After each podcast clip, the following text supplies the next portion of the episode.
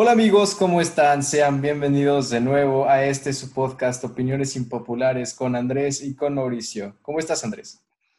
Muy bien, muy bien, muy contento. ¿Tú Muy qué contento. tal? ¿Por qué Andrés? Sí. ¿Por qué estás tan contento? Porque, pues porque estar vivos ya basta, ¿no? Para celebrar. Bueno, sí, aparte de eso les queremos compartir que estamos muy felices, la verdad, Sí. porque el podcast tuvo un recibimiento muy bueno, muchísimo mejor del que esperábamos. Nosotros dijimos, la neta, la neta, el primer episodio va a tener tres reproducciones. Sí, pues resulta que ya fuimos escuchados en siete países diferentes, en dos continentes, y pues la verdad eso sí, sí pega, ¿no?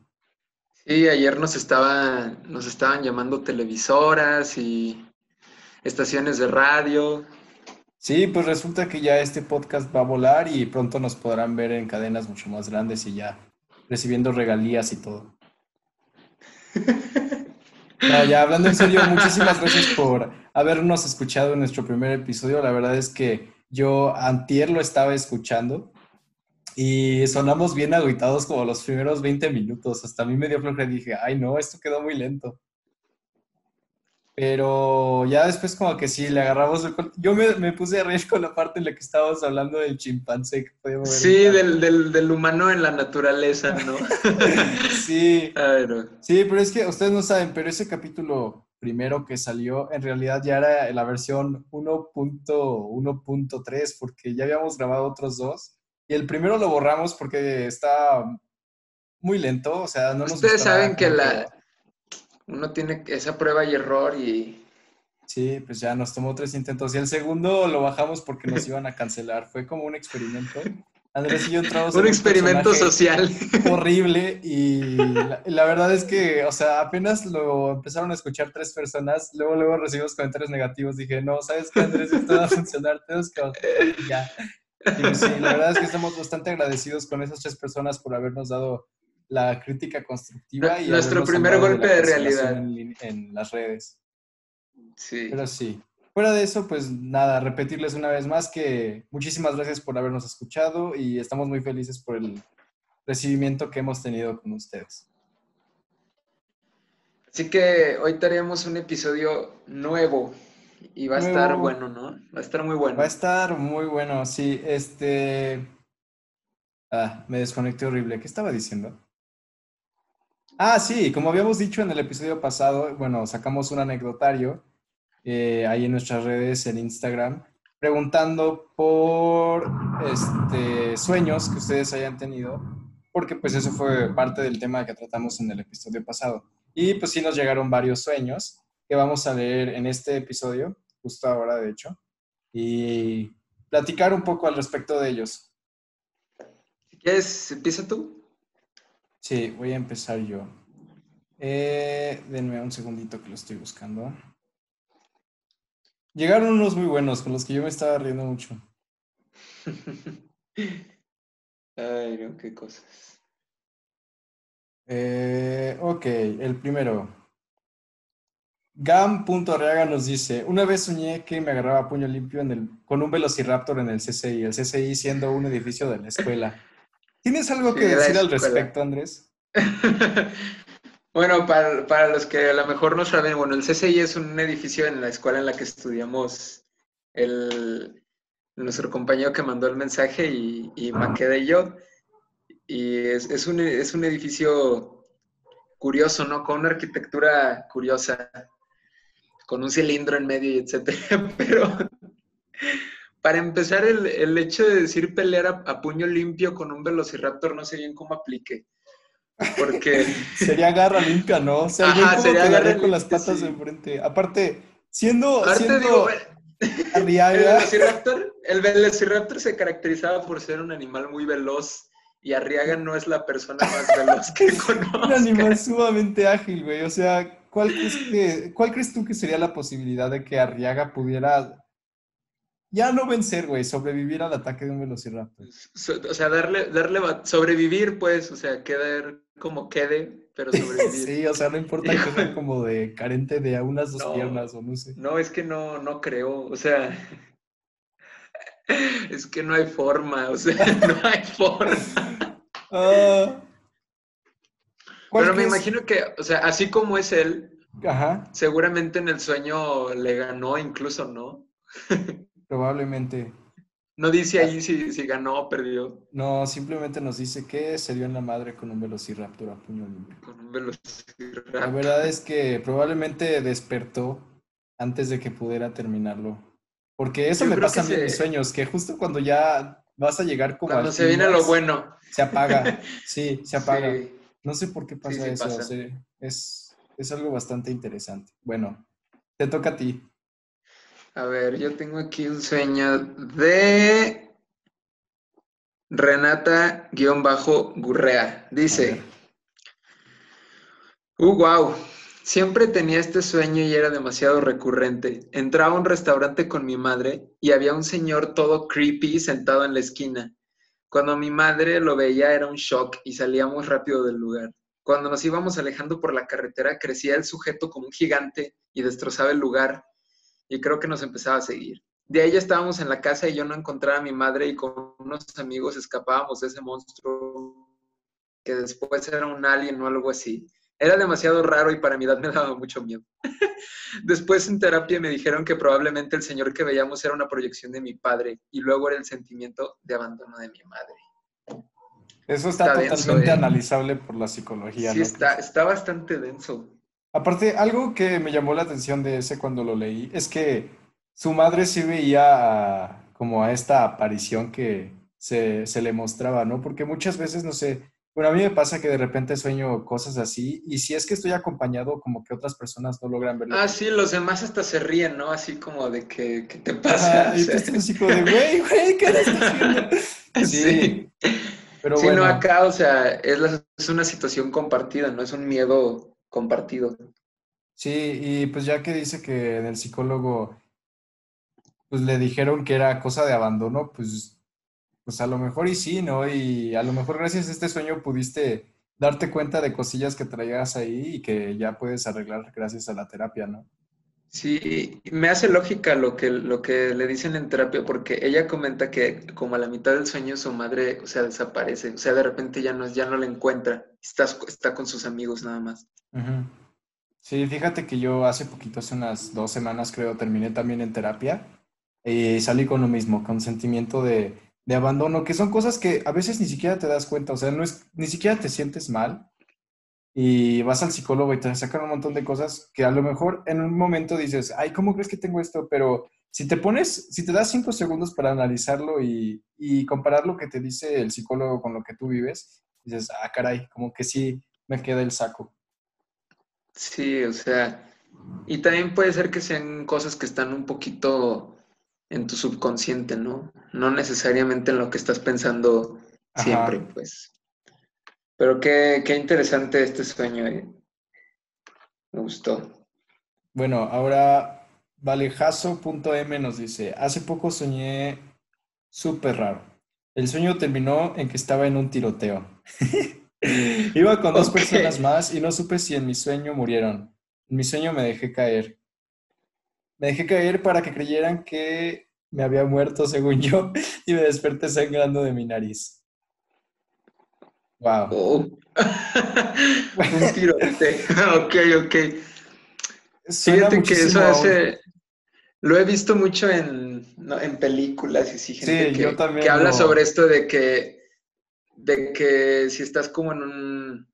Bueno, gente que está en situaciones así de, de riesgo y fingen que están muertos. Sí, yo también lo he Pero me hecho. puedo pensar, ¿crees que, ¿crees que sí sea, que sea útil? ¿Hacerte el muerto? Ajá. ¿En una situación real o solo en sueños? En una, no, en una situación real, o sea, en un tiroteo como en el que ella soñó. Güey, yo siempre he pensado que es probablemente lo más útil. Aunque, ¿sabes qué? O sea, un- es que ya que te haces el muerto, ahí esa es tu última alternativa, porque después de eso no puedes hacer nada hasta que ya estés a salvo. O sea, por decir, digamos que, chale, pero siendo mexicanos estamos como muy... Hay una posibilidad muy grande que pasando en una carretera te toque algo así, ¿no? Bueno, Sí. no tan grande, pero es algo que sí es muy posible. Sí, Y, y digamos que está eso, ¿no? Te empieza la balacera o no sé, y ya dices, no, pues ya, ¿qué hago? Si corro me van a dar, pues me hago el muerto. Y que en ese, en ese momento se le ocurre al cuate este rematar. Sí, pues ahí quedaste también. Sí, no hay de por ti. No podrías hacer nada, güey. Ya casi, ya estás en el suelo. Y está también curioso que, que, se haya levantado sangrando de la nariz, ¿no? Sí. Sí, sí está muy curioso porque... tenga que ver porque... ¿Quién sabe qué es lo que pasa con tu cuerpo? O sea, si el sangrado de la nariz se deba... Ajá, si el sangrado de la nariz se deba como a la presión que estás sintiendo por lo que estás soñando, o si lo que estás soñando se deba porque le está pasando algo a tu cuerpo. Porque, ¿sabes? Hay algo que también puede pasar que a lo mejor ella le estaba sangrando la nariz y a lo mejor su cuerpo sentía, no sé, sangre en la garganta o al respirar y esa angustia le provocó el sueño. Ajá. Y después despertó y ya se dio cuenta. Pueden ser las dos cosas. Sí. ¿Quién sabe? A ver. Bueno, te toca Aquí tengo un sueño de Rodríguez.fer. Dice, una vez soñé que vivía dentro de una pintura en la pared como Harry Potter. Eso. ¿Qué opinas? Te, voy a confesar algo, ¿eh? Yo jamás en mi vida he visto una sola película de Harry Potter. Yo sí las veía. De hecho, o sea, creo que las he visto todas, pero hay unas que están... Me llegó a decir, ella me llegó a decir que era cultura general que las viera, pero nunca las he visto. Es que hasta cierto punto sí, pero... Ay, es que está bien dividido, porque a mí hay unas que tengo muy presentes en mi cabeza y que sé que me gustan porque sí fueron parte de mi infancia, pero ya hay otras que las vi y no las recuerdo porque fueron muy poco memorables para mí. También está el pues, que no, no soy Potterhead ni leí los libros ni así. Y si te soy sincero, ah, a lo mejor nos ganamos haters por esto, pero a mí me da mucho cringe el fandom de Harry Potter el fandom de Harry Potter. Sí. Pero la idea de este, o sea, en específico el sueño de que nos mencionan de, vivir dentro de una pintura, pues sería, sería de, pensar en qué pintura, ¿no? Y qué hacía esa Porque, ajá, porque aparte muchas, una pintura es un mundo, siento yo, muy cerrado, ¿no? Muy pequeño, como para vivir pues, quién sabe, güey, es que ¿Qué tal que lo que tú ves de la pintura en realidad, bueno, hablando del, mágico mundo de Harry Potter, güey, ¿qué tal que lo que tú ves en la pintura es simplemente un pedacito del mundo detrás? O sea, sí que es como una ventana más, y no como un... Claro. o sea, que no es un cuadro, o sea, que es algo infinito, es como... Como si fuera una ventana, pues. Sí. Como si fuera una ventana a otra realidad. En ese caso, nuestra amiga Fer podría haber sido, no sé, partícipe de alguna batalla o, algo así. Hubiera estado bueno que, nos comentaran qué pintura vivían, ¿no? Sí. Ojalá Fer nos pueda dejar tu comentario en otra ocasión, ahí en nuestros Saludos. Será muy apreciado. bueno. ¿Tienes otro? Eh, sí. Valejazo.m también nos dice, mm, también soñé con mi abuela poco después de que falleció, güey. Yo me sentí, me pegó este, este sueño, la neta, porque mi, mi abuela falleció esta, esta cuarentena, tiene dos meses que falleció, y me pasó exactamente lo mismo. Por cuestiones, pues obviamente de, de, la pandemia, eh, no pude ir, porque pues mi familia es de México, ¿no? Y pues estaban allá y no pudimos ir a, a toda la cuestión de el, el, velorio y el, y el funeral y todo eso, porque pues era imposible, entonces solo se fue mi papá. Entonces yo no tuve la oportunidad de despedirme y la verdad es que me pegó muchísimo. O sea, anímicamente me sentía muy mal. De repente estaba cenando así y me ponía a llorar por eso. Y hasta hace como, que, no sé, a lo mejor unas dos semanas, tres sería mucho, que también estaba soñando, pero yo soñé que estábamos en la casa de mi abuela, o sea, en la que era la casa de mi papá, y estábamos todos en la cocina, porque la cocina, yo creo que en las casas de las abuelitas es un lugar como muy especial la cocina. Es sí, sí, es, un punto clave. Sí, sí. Como que toda la energía del hogar. Y ya fuera también de la, de la casa de la abuelita, como que en, todas, en todos los hogares la energía como del hogar, de lo que es la familia, se siente en la cocina, porque es donde se desarrollan todos como estos ritos del desayuno, de la cena, en el momento en el que toda la familia se reúne y como que... Y platican, ¿no? de hecho, yo creo que es más fácil imaginar, o sea, pensar en ti platicando con tu familia en el comedor que en la sala incluso. Sí, es que es un espacio en el que no se da, se da de manera orgánica, porque si dices, vamos a citarnos en la sala, es nada más como cuando llega una visita, ¿no? Sí, estás creando la situación. Sí, sí, sí. Ajá. Y pues bueno, eh, estábamos allá en la cocina, pero este sueño fue muy extraño porque mi abuela era una persona como muy, no sé, rara vez la veías como alegre. Ok, seria, pues. pues. Sí, a ella le tocó una vida muy difícil porque, pues, mujer de los ¿qué te gusta? Pues del siglo pasado. O sea, de cuestiones de machismo y todo eso, y o sea, tú lo ves ahorita y dices, no mames, qué chinga le tocó mi abuelita. Sí. Y pues ah, da un montón de agüite, ¿no? A mí me agüitaba muchísimo y a mí eso me dolía mucho porque decía, es que mi abuelita pues tuvo una vida bien mala. Y, entonces estábamos ahí en la cocina y estábamos todos, o sea, mis papás y mi abuelita y mi abuelito, y ella, y ella estaba ahí sentada y se estaba riendo un montón y así hablando, y yo estaba así como parado, sorprendido de que sí estuviera la situación. De que estaba muy alegre. Ajá, y ya de repente mi papá me decía, oye, ya nos vamos, que no sé qué, y ya decía, pero ya, es que no nos podemos quedar así, ¿no? Y pues ya me paraba y me despedía y cuando me paraba al lado de ella empecé a llorar. O sea, entonces, digamos, no te, no te pudiste despedir, o sea, pero en tu sueño, digamos que tuviste como esa oportunidad. Sí, sí, empecé a llorar, pero así llorar pues de pura tristeza, ¿no? Porque ella me habló y estuvo bien, estuvo bien intenso porque ella me decía que ella murió porque se le tuvo complicaciones de cáncer y también una trombosis y no pudo ser atendida porque el medicamento para una cosa le afectaba a otra y al revés. Ah, sí, sí, sí suele pasar eso. Entonces me llegaba y estaba riendo y estaba toda contenta y me decía, ay hijo, es que, es que yo sufrí mucho. Y pues ahí fue cuando yo me rompí, ¿no? Y me, acuerdo, me acuerdo perfecto de las palabras que yo dije y que ella me dijo. Y yo le dije, a ella le decíamos Titi, se llamaba Josefina, pero le decíamos Titi. ¿Cómo? Titi. Titi, ok. Y le decía, ay, Titi, es que yo quería venir. Yo sí quería ah. venir. Y, y pues llorando, ¿no? Y me dice, o sea, me abrazó y me decía que no, pasa que no había pasado nada, que no pasaba nada y, y ya al final le preguntaba, ¿y cómo estás allá? Y me dice, estoy muy bien, estoy con todos. Y, pues yo seguía llorando y pues la abrazaba, ¿no? O sea, ahí, terminó mi sueño, nada más que yo estaba llorando y que la abrazaba. O sea, ahí despertaste. Sí, y desperté y eran como las 3 de la mañana, pero sí estaba todo bañado en lágrimas. Y este, pero desperté con una tristeza feliz.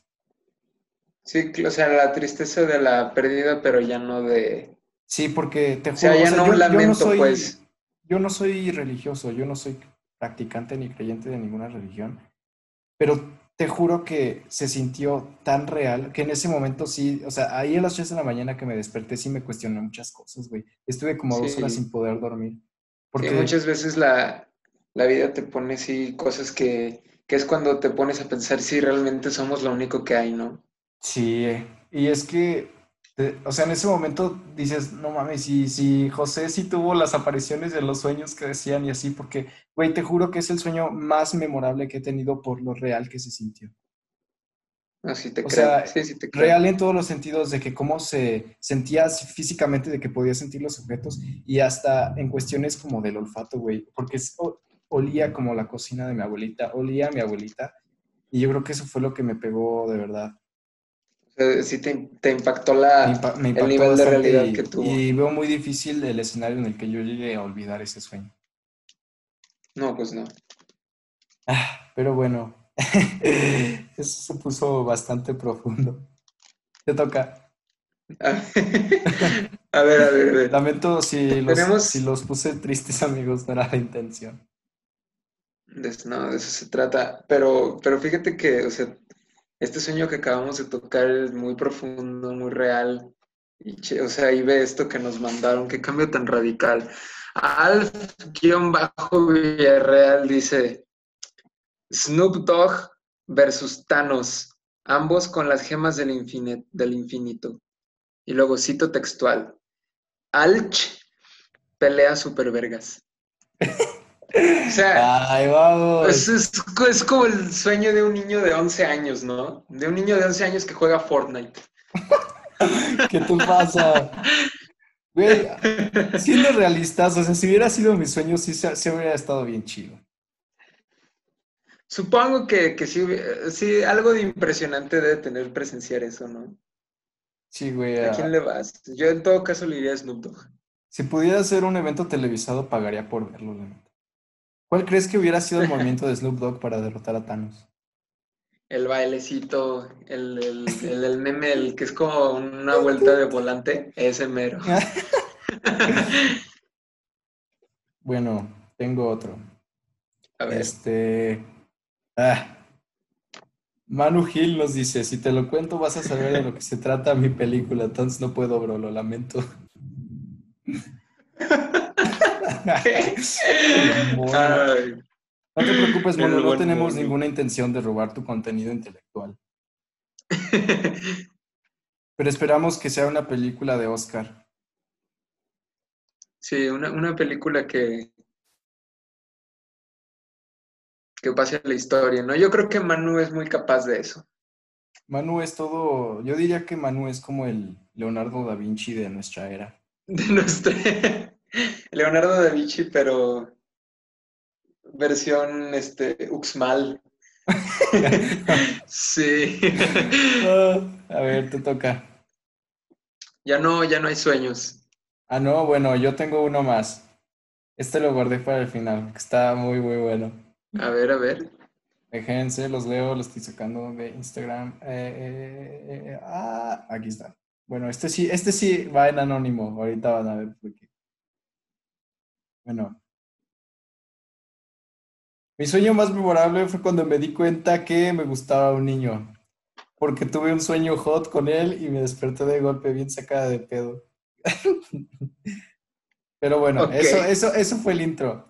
Y ya Ajá, después le dije, le dije, eh, no manches, al chile danos más de dónde, de dónde hablar, ¿no? Y ya me dio todo el, el- desenlace. Dice, es que estuvo bien cagado porque era cuando tenía sentimientos confusos por esta persona. Y fue como de, ah, nada, pendeja, así sientes como que algo hay ahí, ¿no?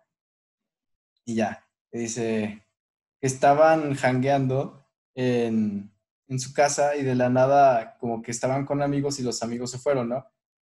Y, Ok.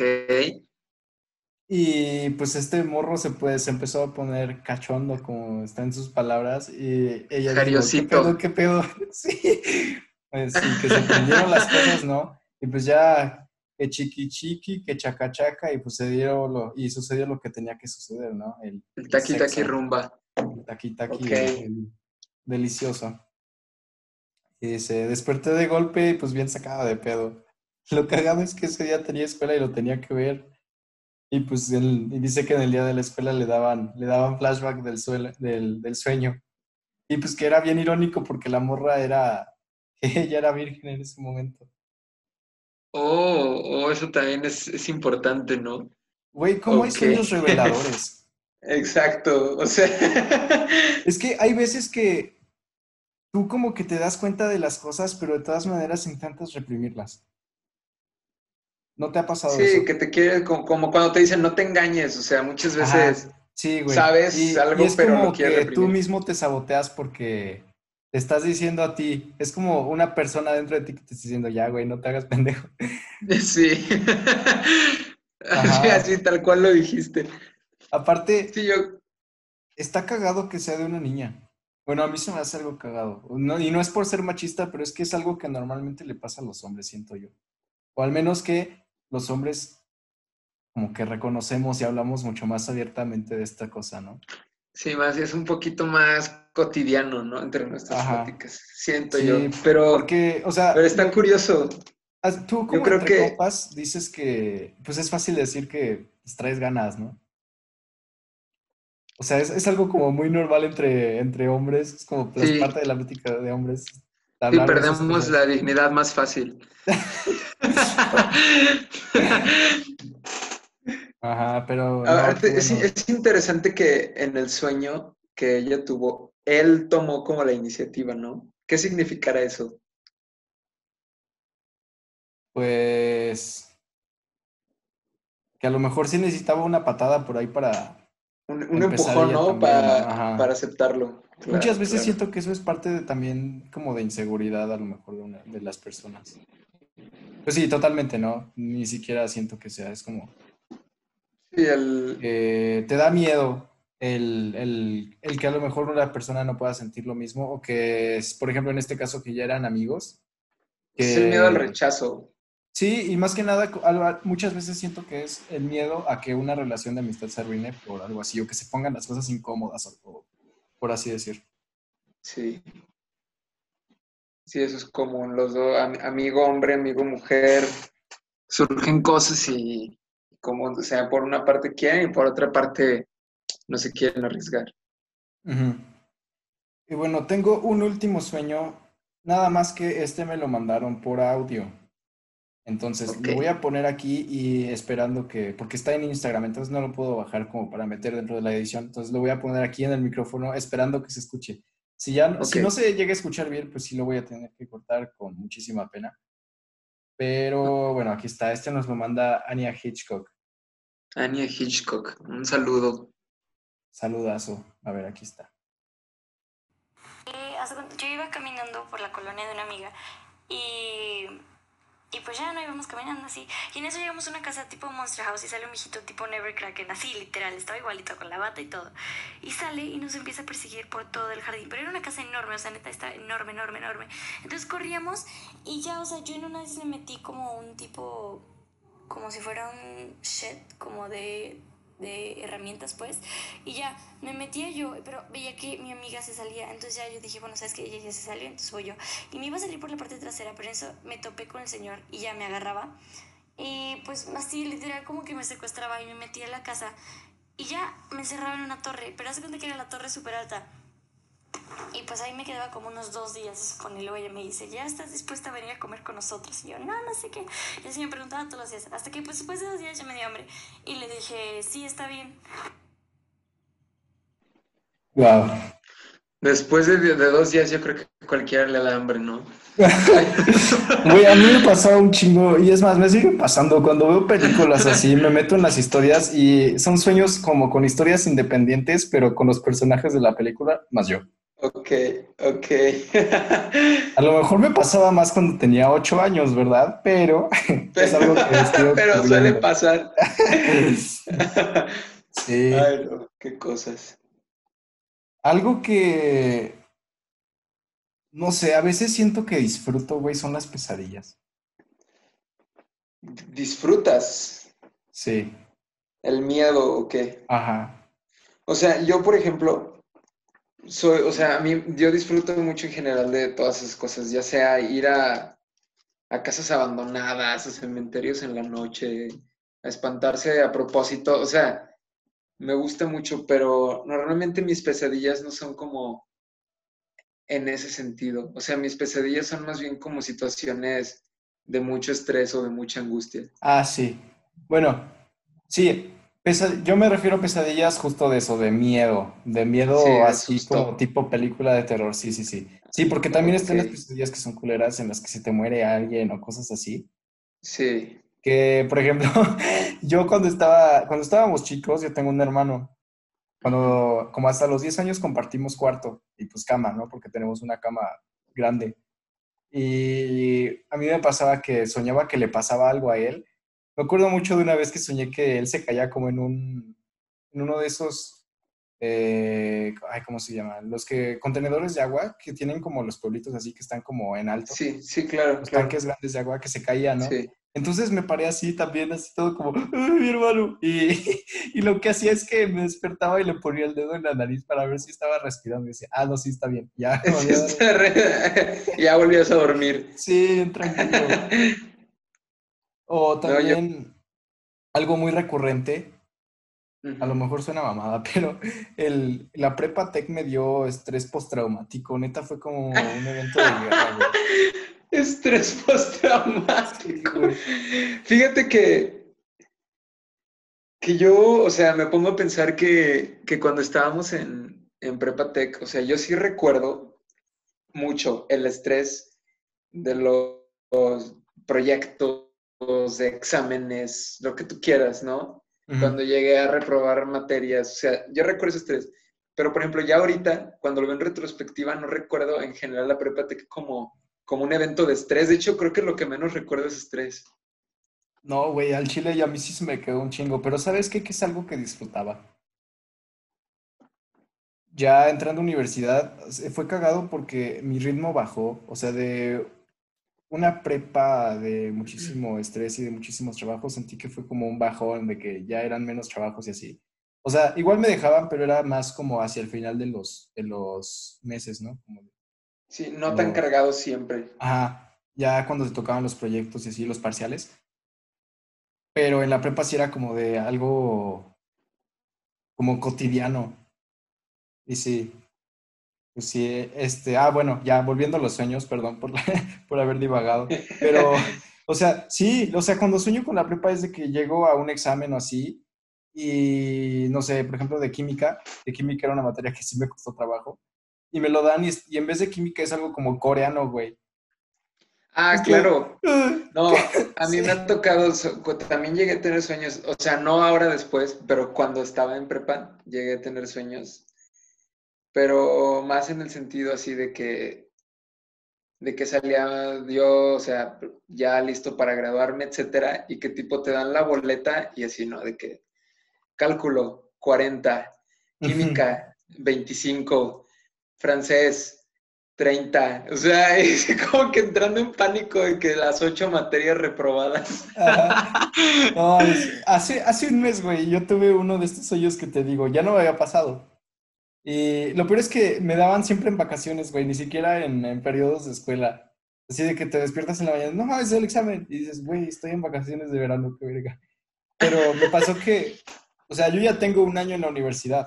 Y me pasó que soñé que debía un proyecto de física de prepa. Aparte con ustedes de equipo, o sea, tú y el país. Y así ah, o sea, los literal los que fuimos tu equipo en prepa. Sí, a los que tuve que cargar en el pinche semestre, güey. Y, y, estaba ahí, y aparte ya era el día de la entrega, güey, y llegábamos y no lo teníamos. Y este Jordan, que era nuestro maestro de prepa, que aparte era francés, ¿no? Entonces, decía, ¿tú dices el proyecto? Yo de, no, pues no sé, Jordan. Al Chile no lo hicimos.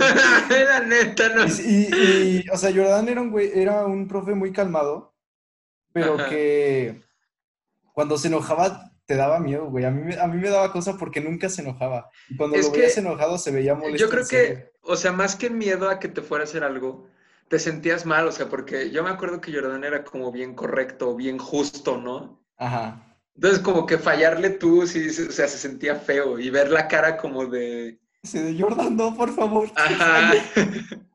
Yo sé que he fallado, pero dame otra oportunidad. Dame otra oportunidad. Sí, güey. Ay, no. Bueno, esas son las pesadillas feas. Las, las pesadillas que de verdad son feas. Las que sí, las que me dan miedo, o sea, son de esas que te despiertas todo sudado, güey. Pero te ah, despiertas y ya que dices, no mames, o sea, una experiencia 4D. o sea, para sí, el cine, güey. O sea, el cine va a tener suerte si logra replicar esa, esa sensación. Sí, hay sueños, o sea, fíjate que yo tengo como dos tipos de sueños. Tengo un tipo de sueño en el que, o sea, todo es muy borroso, muy, muy borroso. Escucho también muy mal, o sea, como si estuviera medio ah, ciego y medio sordo. Sí y, el tacto también así como dormido. Entonces son sueños como que no recuerdo muchas cosas y de hecho gran parte de las veces sé que estoy soñando porque todos mis sentidos están como súper abajo. Pero tengo también sueños que, o sea, incluso cuando despiertas dices, o sea, si pasó o no pasó, de lo real que es todo. No, ¿sabes, ¿sabes lo que es un sueño lúcido? Que tú sabes que estás soñando. Ajá. Pero es como en el momento en el que te vuelves como tipo Inception, que ya puedes como construir dentro de tu mundo, o sea, que ya eres como prácticamente eres un dios. A mí me pasa, o sea, que yo soy consciente que estoy soñando, pero realmente, o sea, controlo mis acciones en el sueño, pero no las cosas que pasan. Ajá. Fíjate que yo limbo entre control y descontrol. Yo no recuerdo haber tenido un sueño lúcido, nunca. Pero es cagado porque hay, hay, hay veces que te das cuenta que estás soñando y a pesar de eso no, no eres capaz de controlar tu mente. Ah, sí, o sea, tú quieres despertar y no puedes. Sí, pero por ejemplo, con esto que te digo de los sueños lúcidos, es este, por decir que como ya sabes que estás soñando, entonces ya puedes decidir, ¿sabes qué? Voy a volar. Y empiezas a volar. ¿Sabes qué? Quiero un edificio aquí sí. y lo pones. Eso a mí no me ha pasado. control en la vida real. Bueno, en la vida real pues sí estaría perrísimo, güey, y sería como ya el límite de la... El límite o totalmente lo contrario al límite de la te- capacidad humana, güey. ¿Te ha pasado sueños, o sea, bueno, a mí me ha pasado particularmente con un sueño recurrente? O sea, yo creo que la primera vez que lo soñé tendría yo unos 11 años y todavía hasta hace poco lo he llegado a soñar. O sea, el mismo sueño. O sea, no el mismo sueño, pero es el mismo escenario. Y es que estoy en una casa tipo, pues estas, estas como mansiones inglesas ricas con piso de cuadro blanco y negro. Ajá. Sí, y que este son como pasillos bien largos y yo camino y camino por ahí. Y siempre llego a un pasillo que da como a un vestíbulo que tiene un ventanal y el ventanal da a un jardín así verde, verde, verde, como el que sale en el fondo de pantalla de Windows XP. Ajá. Hazte cuenta, un campo así verde, un campo de puro pastito verde. Ajá. Y no sé por qué sueño con ese lugar y nunca hay nadie más, ni pasa nada. Lo he soñado Wow. en total, no sé, unas 10 o 15 veces, pero en distintos años, pues. Aparte, no sé si te pasa, pero por ejemplo, con los sueños recurrentes, en el sueño dices, guau, es como aquella vez, o sea, como que recuerdas, dentro de tu sueño recuerdas, Sí, recuerdas haber estado ahí, claro. y se siente como un déjà vu dentro de un sueño. Exacto. Po- Podría, o sea, podríamos ponernos demasiado densos y profundos si, si pensamos que, que tal vez íbamos a algún lugar, ¿no? Sí, o sea, como una proyección astral. Ajá, exactamente, que realmente una parte de ti que se viaja. desprenda. Güey, a mí sí me ha pasado, sí me, creo que, ah, es horrible porque siento que es un sueño que de- no se me debería haber olvidado y la verdad es que ya no me acuerdo de cómo fue, pero me acuerdo que sí tuve una proyección astral. O sea, probablemente no fue real, probablemente sí fue un sueño. O sea, de que estaba soñando la proyección y no que sentí la proyección real. Pero, o sea, sí se veía bien cabrón el hecho de que te separas de tu cuerpo y lo ves en tu cama. Sí, o sea, verte a ti mismo, Sí. sí, sí, eso no es, Sí, no, o sea, es yo, bueno, yo siento que no es algo chido, no siento que esté chido. En ese momento, fíjate que yo no sentí miedo, porque me recordaba muchísimo a la película esta de los fantasmas de Scrooge, Ah, bueno, en la que se ve gusta. como en los niños y los fantasmas, bueno, el niño y los fantasmas flotan. No sé si Sí, hayas visto sí. esa película la animada, en, el- en la que flotan. Esa película, te digo, esa película me gusta mucho. A mí me, da- me daba mucho miedo, güey. A mí me encanta el fantasma, el primero, el que es la vela. Ah, Me cuesta mucho trabajo recordarla. A mí me da miedo, güey, porque cuando la vi, la fui a ver, me llevaron a verla al cine y pues estaba bien morro. Y aparte Claro. fuimos y el sonido estaba demasiado bueno, güey. O sea, se sentía el estruendo. Y pues no mames, la, la animación tiene una característica bien, bueno, la estética está bien creepy. Es Sí, ese tipo de animación que es como casi real, o sea, como muy realista. Pero el hecho de que se vea tan realista, como que algo en tu cerebro bota. Como que lo Sí, lo, rechaza. perci- lo percibes como que quisieras un poquito menos, ¿no? Sí, güey. Con la animación, este, no sé, como que entras en una convención y no te preguntas las cosas. Por ejemplo, si ves El extraño mundo de Jack o Coraline, te das, o sea, como que tu cerebro entiende que así es ese universo. Y no se cuestiona el por qué se mueven así o por qué se ven así.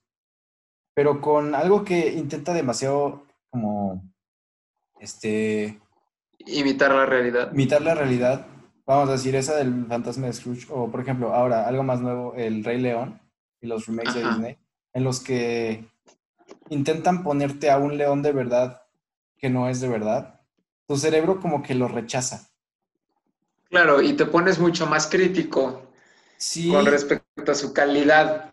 Y yo siento que es mucho más difícil verte inmerso en, en la historia que te quieren estar contando. Sí, sí, no, concuerdo. Aparte, hasta, hasta cierto punto, el propósito de que sea animado es eso, ¿no? Ajá. Pues es que es algo muy...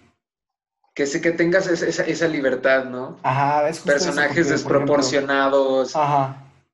Es, por ejemplo, si nos podemos a, a, ver cómo surgió la animación, era como el lugar en el que podías hacer lo que quisieras como creativo de que, por ejemplo, un director que quería una montaña que fuera tremendamente como vertical, o sea, una forma que en el mundo la vas a poder encontrar para grabar, ahí era posible. Sí. Hay directores que, que de hecho tardaban mucho en grabar como, como Buñuel. O sea, dicen que que ese vato, o sea, podía decir, por ejemplo, es que en esta escena quiero que se vean las nubes de tal manera en este plano. Y podía ir con todo el equipo y el set a la ubicación un día y otro y otro por semanas, hasta que él viera el cielo así como él lo imaginó y ya quedarse con esa, con esa toma. O sea, imagínate la complejidad. Es que, güey, esos son los directores que, que, que hacen el cine de arte, por así decirlo. Sí, sí es distinto. En donde, o sea, por ejemplo, ahí probablemente sí, sí tienen su fecha como de entrega y así, pero el hecho de darse el tiempo para encontrar justo lo que estaban buscando y no producirlo por animación o por efectos visuales, que los efectos visuales son animación, ¿verdad? Pero eso, porque bueno, por ejemplo, a mí me gustan mucho las películas del Señor de los Anillos. Y, siento que algo que les da muchísimo valor son, bueno, es el uso de los efectos prácticos. Ok. Porque... ¿Cuánto te gusta que tengan esas películas? ¿Como unos 20 años a lo mejor? Más o menos. vamos a decir que salieron los 2000, déjalo busco rápido. Uh, Eh, sí, 2001, 2003, la primera, creo, o la segunda. Bueno, no sé, ya 20 años, para no divagar más. Este, tú las ves ahorita, güey, y han envejecido súper bien. Sí. Sí, todavía es una película muy aceptable, muy... Sí, güey, o sea, que tú lo ves y no te, no te pones a decir, ah, qué efecto visual tan chafo. Pero siento que eso no pasa con las películas de Marvel, por ejemplo. Yo, por ejemplo, en lo personal, no soy nada fan de todo el mundo del universo de los superhéroes. Fíjate que yo las disfruto, pero porque te emocionan. Es como ver un partido o de algún deporte que te emocione, güey. Claro. Eh, pero en cuanto a aspectos de visuales, o sea, yo se me hace algo, no sé, me, me, hace enojar que, por ejemplo, teniendo el presupuesto que tienen, güey, y la cantidad de dinero que hacen con cada película, hay efectos visuales tan pobres. Y siendo que eh, películas de hace más tiempo, por ejemplo, el otro día estaba, bueno, el otro día hace tres días, me puse a ver las de Transformers porque me salieron en Netflix y no había nada más que ver, güey. Y son películas que no me gustaban, que no, que no me llamaban la atención porque se me hacían bien absurdas, güey, todo el concepto de los Transformers. Pero las vi, güey, y me gustaron. o sea, son películas que... han envejecido muy bien también. Tengo muchos, muchos amigos que yo los quiero mucho, pues, pero tengo muchos amigos modelo, este, cinéfilo mamador. Ajá y yo, o sea, jamás me he considerado... O sea, me gusta mucho el cine, me gustan las películas, pero, o sea, no me pongo tan exigente al respecto. O sea, hay películas muy buenas que me han gustado, hay películas muy malas que me han gustado, así como hay películas premiadas que a lo mejor no me causaron nada. No sé si me explico. Sí. Sí, y es que algo bien interesante. Y siento que este muchas veces ese género Ah, sí, bueno, que es algo bien interesante este nuevo como personaje que ha surgido del cinéfilo, güey. Sí. Es Porque, que, por ejemplo, yo a mí me gusta el cine y pues estoy estudiando algo que como que se, se relaciona con eso, que es la animación, güey. Pero, por ejemplo, ah, la neta soy nada como académico en el tema. Ahorita que me dices a Buñuel, me suena un chingo, pero la neta no sé quién es. Ajá, es que, o sea, por ejemplo, mi papá, o sea, ve casi puro cine tipo cine de festival, ¿no? Ajá. O sea, es lo único que le gusta ver. O sea, cine de arte, güey, cine de autor. Ajá, pero por ejemplo yo, o sea, sí, o sea, me gustan muchas películas que son buenas, películas que están premiadas, etcétera, pero la neta, a veces solo tengo ganas de agarrar una pizza y, y ver Rápidos y Furiosos, o sea, hay veces que solo quiero eso, no sé si me explico. Es que depende mucho también del mood que traigas, güey, porque hay veces que tienes ganas de ver algo que, no sé, una película así ganadora del Oscar super premiada, güey. Y hay veces que dices, güey, me quiero entretener, quiero tener mis palomitas y voy a ver Transformers. Sí, o sea, solo me quiero relajar, ver Ajá. coches y pistolas, sí, o sea. Que te voy a contar, eh, a lo mejor esto sirve para volver un poco al tema de los sustos y del miedo y de los sueños, güey. Que Ajá. el otro día dije, es que cómo es posible que, que no sepa como así de directores y eso, siento que, que voy a estudiar algo relacionado así. Dije, tengo que poder ser un mamador cinéfilo Sí, de- como los demás. Desnaquizarte, ¿no? ajá. Y dije, va, voy a ver, voy a ver este cine mexicano de como de la era de oro y así. Y me acordé de una película de terror que se llama El libro de piedra. Es mexicana, es como de los setentas a lo mejor, no sé, y está a color. Ok. De un director que se llama Taboada, creo. Y esta película la quise ver porque justo fue de las primeras películas de terror que vi cuando era niño y la vi porque salió en la tele, güey, porque pues, vi lo que había en la tele. Y me acuerdo del miedo que me causó, güey. Y es una película bien chistosa porque nunca, no es como de screamers y así, ni de sangre ni nada, güey. Es, es como puro, no sé, te da miedo la atmósfera que se crea. Ok, ok, sí. Y, y el personaje, como el, el malo, por así decirlo, es un niñito, güey. Es un niñito que es una estatua de piedra. Y está bien chistoso porque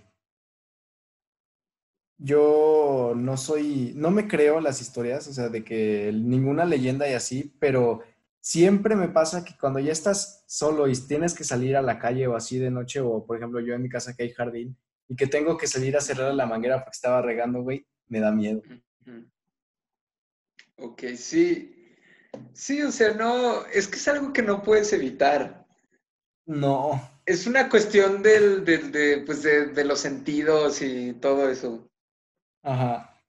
Por ejemplo, yo que te digo que soy muy fan de, de irme a espantar y esas cosas, hay gente que me dice, pero ¿cómo le haces para no tener miedo? O sea, no, o sea, sí tengo miedo, o sea, de hecho muchas veces yo creo que hasta tengo más miedo que los demás, pero, Sí. pero la cosa es que te gusta sentirlo, ¿no? Es que, güey, es algo que, el miedo es algo que te hace sentir vivo. Por mamador que suene, o sea, cuando, obviamente cuando ya, pas- cuando ya pasaste la situación y dices, ay, no, es que, o sea, qué de miedo estuvo, es, Es- como de Esa es la wow. parte chida, claro. Sí, y sabes qué, que después de eso siempre quedan las anécdotas, güey, y es, y es algo que vas a contar una y otra y otra vez. Sí, o sea, hay muchas veces que, que me preguntan, ¿y por qué hiciste esto o lo otro? O sea, si era una tontería y es como, pues por, para contarlo. Ajá, O sea, ahí es donde está el valor, sí, que después lo cuentas. Sí, güey. Hace poquito, hace poquito, un año a lo mejor, este, acababa de ver una película de miedo, justo. Y mi papá estaba regando el jardín, pero ya se había metido y eran como las 11, 12 de la noche y me dice, oye, vete a, vete a cerrarle la llave. Yo así de, no mames.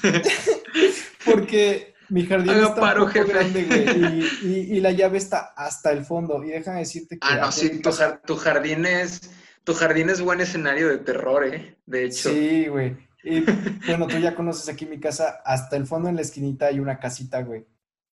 Sí, con un cuartito.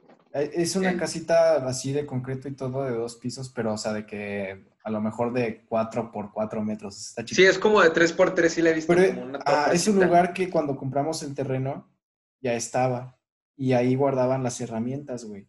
Pero aparte esa casita es así de techo a dos aguas y aparte le crece siempre una enredadera que la cubre por completo, güey. O sea, se ve tétrico.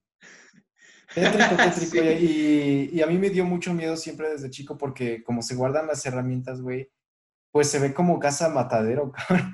Aparte, tiene su toque el hecho de que no lo haya construido tu familia, esa parte. Ajá. Sí, o sea, güey. que el terreno ya trajera, eso tiene también su toque creepy. Ajá, y, y es todo, güey. es- y entonces ahí voy y yo pensando, ¿no? E- En, lo que acababa de ver y así. Es más, creo que ni era película de terror, güey. Habían sido videos de Dross. Y- ok. Y ahí estaba, aparte de los de Dross cuenta tres, tres historias de terror. En mi mente estaba. Sí.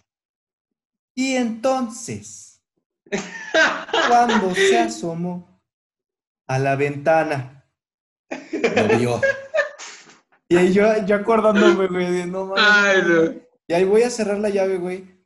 Y yo tengo perro, cabrón. Y, y no lo escuché llegar. Entonces, iba así, Elliot. 12 de la noche, caminando oscuro, güey. Y de repente siento que algo me toca la mano. Frío. Hijo. No, güey. Pegué un grito. Sí. Así de, Casi escupes tu corazón. Sí, Sí, ya me Y imagino. p- nada más me volteé y vi al pobre perro corriendo ya de que se había espantado también. Pues es que me tocó con la nariz la mano, güey. Ay, no, qué cosa. Sí, no, no, no, pero así de esas veces que en un segundo sudas frío, güey, y el corazón se te pone así, que sientes como cuando te vas a caer, así, güey. Sí, sí, que ya sabes que viene lo peor. Ajá. Pero bueno, Por cierto, creo que este, vamos a tener especiales de, sí, justo de eso. terror para que estén listos. Ya que salió de una manera orgánica para contarles que estábamos pensando en hacerlo porque es un tema que como que a nosotros dos nos gusta, ¿no? O sea, siempre es algo que se, que se da en nuestras pláticas y que aparte siento que a todo mundo le llama la atención escuchar como las historias de Sí, terror de sí, alguna siempre, persona. siempre hay morbo al respecto, siempre, siempre. Sí. No sabemos todavía cómo se va a manejar el podcast, de que si va a haber como una sección de anecdotario cada episodio, porque no queremos hacerlo como de, de a fuerzas, queremos que se dé como de manera orgánica. Pero este sí, vamos a, estábamos pensando en hacer un especial mensual de, eh, pues sí, el, el Opiniones Impopulares Macabroso. Sí. Entonces, lo vamos a hacer el primer domingo de cada mes, empezando por el próximo episodio, que ya sería el 2 de agosto. Así es. Para esto, pues, les vamos a estar dejando ahí en nuestras redes sociales, que es básicamente solo Instagram, para que nos sigan en Opiniones Impopulares Podcast y También, puedan ver también las nos pueden historias de los... seguir a, a nosotros. Ah, bueno, sí, también es opción. Ahí también van a estar las stories. Pero bueno, Pero bueno, sí, era eso. Este, avisarles que va a estar el especial macabroso la próxima, bueno, el próximo domingo. Para que nos dejen sus anécdotas de algo que les haya pasado a ustedes o algún familiar o que se sepan una historia de una vivencia, por así decir. Una vivencia. No tanto sí. una leyenda, porque pues esas muchos nos las sabemos. No, queremos una vivencia, algo que ustedes hayan vivido y que les haya dado mucho miedo. No importa si, si al final sí fue o no fue, pero que, que de ñañaras, pues. Y pues bueno, este fue nuestro episodio de hoy. Número dos, bastante bueno, siento yo. Yo, yo, yo lo disfruté, sí. Sí, yo también lo disfruté mucho. ¿Sabes qué? Que sí, el, el primero estábamos bien agüitados, se notó un montón. Se puso bastante lento, pero entiéndanos, gente, ya era la tercera que hacíamos y estuvimos a punto de cancelarnos nosotros solitos. Pero ya, siento que ese estuvo bastante dinámico. Esperamos que les haya gustado mucho, que se entretengan un rato y pues que nos sigan escuchando. Sí es, pues muchas gracias y a seguirle. Ya saben, síganos en Instagram como Opiniones Impopulares Podcast para que puedan participar en las dinámicas y hacer esto más interactivo. Hasta la próxima. Chao, chao.